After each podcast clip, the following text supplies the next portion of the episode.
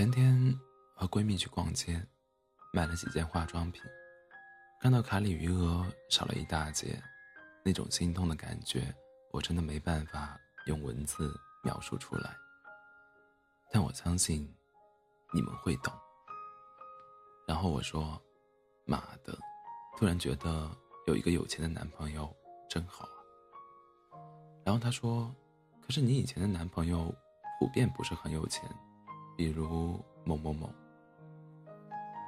我们谁都没再多说话，好像触碰一个雷区，静静的等待爆炸。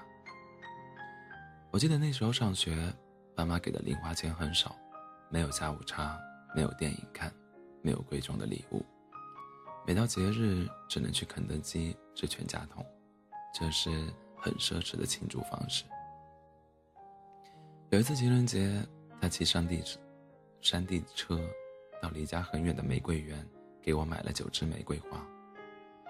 有一次我过生日，他说：“如果我现在不能买很贵的礼物给你，虽然我现在不能买很贵的礼物给你，但我以后一定会给你最好的生活。”那时候我想，面包我自己挣，有你就好，你给我爱情就好。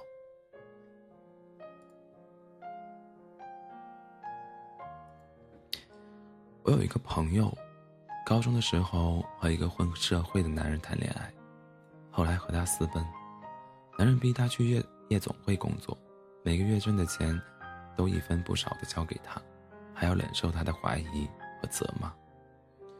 后来他遇到了一个对他很好的男人，他能给他足够的钱和关心，但永远都给不了他一个家。很多人觉得他为了钱什么都能做出来。提起时，满脸的不屑和鄙夷。后来我们坐在床上抽烟聊天，他缓缓吐出一个烟圈，说：“我曾经觉得，面包，我们可以一起挣，有他就好，他给我爱情就好。可后来发现，我不仅没有面包，我连爱情都没有。生活越来越压抑，你变得越来越不像自己。”一个人站在悲催的风里，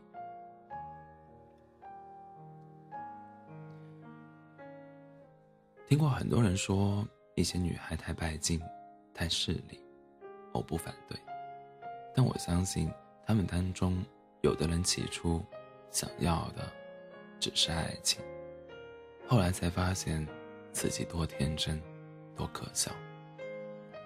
虽然相信没有物质的爱情。只要有真心就够了。后来明白，爱情其实是奢侈品，面包才是必需品。没有物质，并不可怕，只要你们的爱够深、够坚定。可怕的是，其实根本没有爱情，就连物质都没有。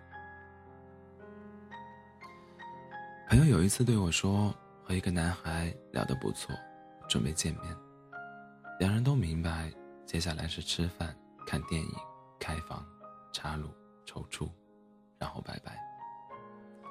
结果，男孩带他去吃了兰州拉面，然后去公园公共公园看了看绿草地，最后还让他去和他朋友合租的房子里过夜。朋友说，他当时转头就走了。对方还追上来问：“你哪里不开心？”呵呵，我哪里不开心？你他妈约炮吃兰州拉面看绿草地？我听完要笑疯了。可能有的人会说，这也太物质了吧？两个人谈恋爱吃拉面逛公园，不是很正常吗？麻烦你看清楚前面，这并不是谈恋爱，这就是一场。各取所需的隐藏交易。如果你想和我谈好好谈恋爱，愿意只对我自己好，不聊其他人，那我也能每天和你吃拉面，不不花钱牵手逛公园。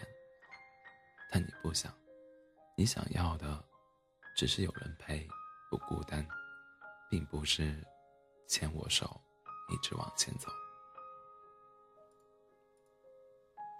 在吐槽姑娘物质之前，麻烦先摸着自己的心问问：你真的想好好爱她吗？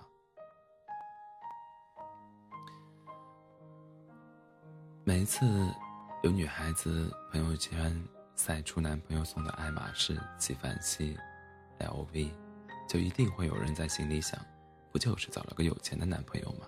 实力狗。对于这种人，我只能说，你们永远都吃不到葡萄，所以也别浪费时间做葡萄算了。我妈每个月工资一分不少，全给我爸爸，家里钱。都在我爸手里管着。为什么因为结婚生子，过日子了？我们是一家人，我的钱就是他的钱，他的钱就是我的钱，哪会分什么彼此？因为他们爱的够深，所以买包、买鞋、买化妆品，根本不叫送礼物，而是给家庭添一个物件，就像买家具一样。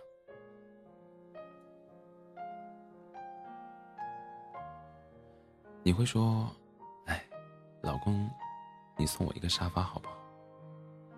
爱你的人会主动给你花钱，爱你但没有钱的人会努力挣钱给你花钱。不爱你有钱的人会等你开口再给你花钱，不爱你还没钱的人会嫌弃你整天就知道花钱。除非你心甘情愿，就是要倒贴着和他在一起，不然。你最好，先好好想想。我知道这样说可能很多人觉得我太过分了，但我还是要说出来。